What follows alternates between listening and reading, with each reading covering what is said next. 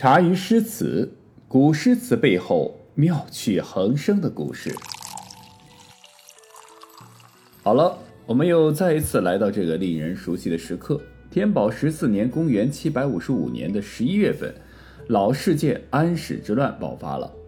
所谓“乱世出英雄，乱世好升官”啊，真的是千古不变的真理。这场突如其来的政治灾难呢，虽然使得承平日久的大唐王朝骤然是由盛转衰，但同时呢，也给了高适和许多读书人带来一个施展才华、实现抱负、改变自己命运的机会。高适呢，自此迎来了人生的鼎盛升官的时期。安禄山的叛军打着奉命讨伐杨国忠的旗号，于范阳，也就是现在的北京起兵，一路是攻城略地。唐玄宗呢，匆忙地任命高仙芝和封长清率军阻挡叛军，但封高二人是兵败被杀。叛军于第二年的三月是攻下了东都洛阳。这时候，哥舒翰呢正在长安养病，唐玄宗呢急忙任命他为太子前锋、兵马大元帅。率合拢兵阵是镇守潼关，同时呢，作为哥舒翰的左右臂膀的高适啊，也被升为了左拾遗兼监察御史，协助哥舒翰是守潼关。由于唐玄宗啊是求胜心切，听信了杨国忠谗言，几次催哥舒翰呢是出潼关与叛军作战，致使哥舒翰呢是中了伏兵，兵败灵宝。退回潼关后，又被叛变的部将擒拿，送交安禄山处，致使呢潼关也失守了。潼关失守，唐玄宗呢，那就最后的一道屏障呢都已经没有了。那李隆基、李马携手这个杨贵妃是出逃四川。不久之后，长安呢就被叛军攻陷，许多朝中官员，包括高适的朋友如王维呀、楚光熙呀等人，是无奈投降，接受了伪职。与此同时，我们也知道了，作为高适好友的之一的李白同学，带着老婆是一路南下，稀里糊涂的就接受了来自永王的一个 offer。让我们再次为谪仙李白同学选择默哀三秒钟啊！这个选择真的是哎。好了，时间到，我们还是来看看我们的高适同学啊。高适潼关脱险以后，从小到啊是日夜兼程，在河池郡，也就是现今陕西凤县附近呢，是夜见了唐玄宗，陈述了哥舒翰兵败的原因，并建议唐玄宗呢是逃往四川巴蜀，依靠巴蜀的山之险啊是避敌锋芒，再图平叛大业。正所谓家贫有孝子，国难出忠臣。高适的忠贞呢，得到了唐玄宗的赞赏，称赞他是力竭真俊，直功高朗，感激怀经济之略，分伦瞻文雅之才。一顿猛夸之后，随即啊，任高适为谏议大夫，那么赐肥鱼带。那么转眼间，高适一下就来到了什么五品官职啊？同时，高适的政治才干和胆略呢，还得到了当时太子李亨，也就是后来的唐肃宗的一个赏识。当时唐玄宗身边的重臣房管啊，鉴于藩镇拥兵造反的教训，建议玄宗令李氏诸王氏镇守各路重镇。唐玄宗采纳了房管的意见，和房关系甚密的杜甫啊，也在玄宗的身边，赞同了房的意见。但是高适呢，却直言不讳，认为不可啊。没过多久，之前我们提到被封为江陵府都督，还有统江南西路等四路节度使的永王李璘，就携手咱们的谪仙李白同学就造反了。此时呢，已经继位的唐肃宗想到了高适先前的谏言，认为他有先见之明，单独召见了高适。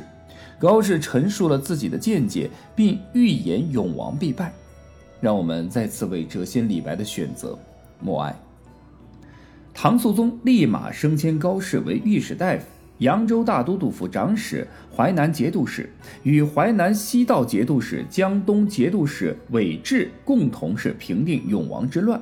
此时呢，高适已经从五品升为了一品大员了。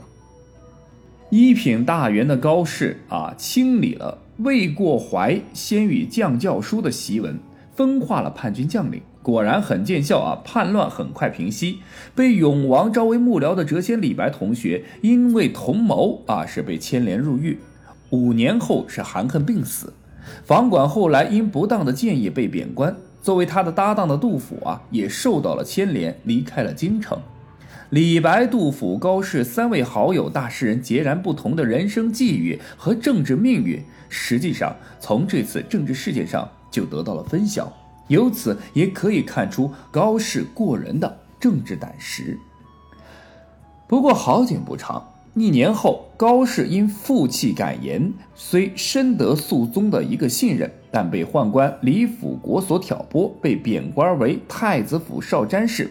那几个月后，因蜀中多事，高适又被再次启用，任命为四川彭州（现今的四川彭县）刺史，转蜀州刺史。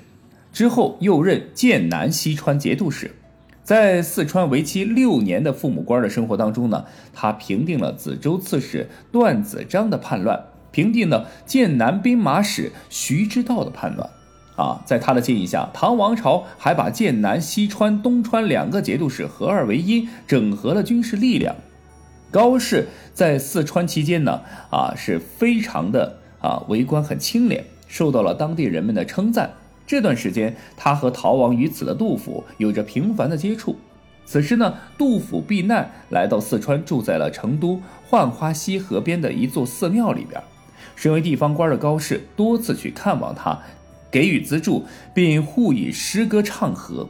我相信啊，他们在一起没少说起那位曾经最棒的谪仙诗人李白同学。后来，杜甫在友人们的帮助下，在河边盖了几间草堂，定居下来。千百年后，这里就成了成都一个著名的旅游景点——杜甫草堂。啊。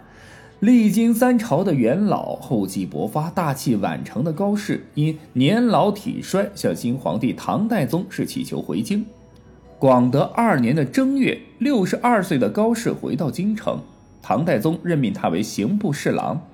不久呢，又转散骑常侍，加迎亲光禄大夫，晋封渤海县侯，食邑七百户。高适在终南山紫峰阁盖了房舍，种下了各色的花木，过了一年悠闲的生活。代宗永泰元年（公元765年）正月元宵节刚过去几天，年迈的高适病倒了。在正月二十二日的这天夜里，他躺在病床上，又想起了昔日好友和自己坎坷的一生。李白死了，王昌龄死了，杜甫也死了。只剩下自己风烛残年，苦熬岁月。他望着微弱的灯光，又想到了自己一生的业绩：初出茅庐，处处碰壁；三次出塞，小试牛刀，征战四方，最后平叛乱世，稳住了唐王朝。总算没有愧对祖先，没有枉为男儿来世走一遭。他苍老的脸上露出了一丝满足的微笑。就在这一天的夜里，他安静地离开了人世。高适六十三岁的生命旅程就此落幕，而他留下的传奇经历以及两百多首气势恢宏的锦绣诗篇，却永久地流传了下来，深深地影响着后世的人们。